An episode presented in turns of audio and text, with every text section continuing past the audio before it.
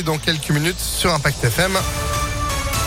Le temps de retrouver la météo et puis l'info avec Sandrine Ollier. Bonjour. Bonjour Phil, bonjour à tous. À la une, ce nouvel assouplissement des règles sanitaires à partir d'aujourd'hui en France, à l'école bien sûr, en ce jour de rentrée, mais aussi dans plusieurs établissements recevant du public, les agriers.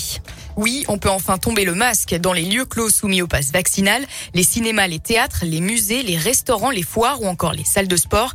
Exception dans les transports en commun ainsi que les trains et les avions.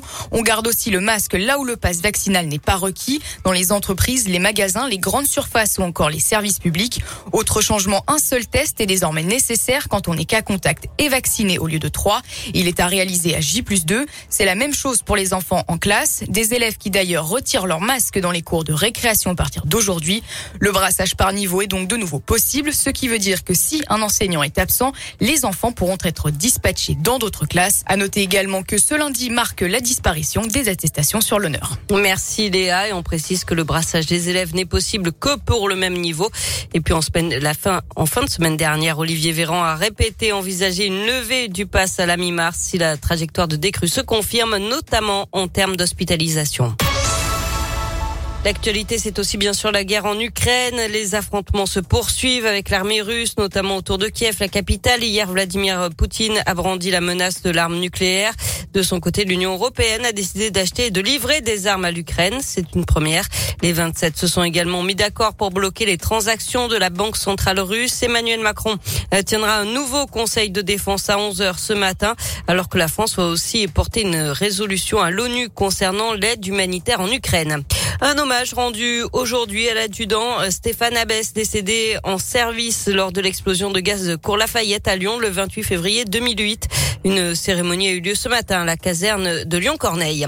Cinq personnes interpellées après un défilé de quad, motocross, scooter hier dans l'agglomération lyonnaise, sur le périphérique à Vénissieux et dans les 7e et 8e arrondissements de Lyon.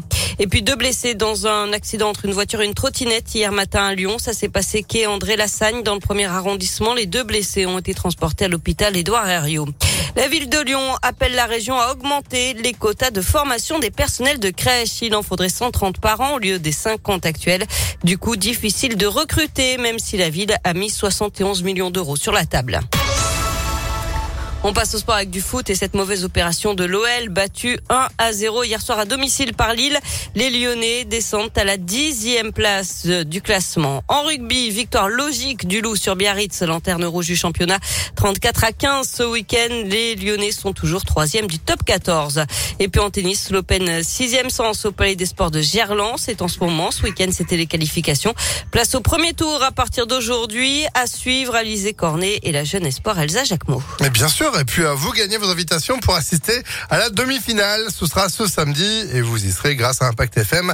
Vous avez le détail sur impactfm.fr. Tentez votre chance d'ailleurs avec le formulaire qui est en ligne euh, en ce moment, qui vous attend. Bonne chance. Sandrine, vous êtes de retour à 9h30. À tout à l'heure. À tout à l'heure, 9h04. C'est la météo.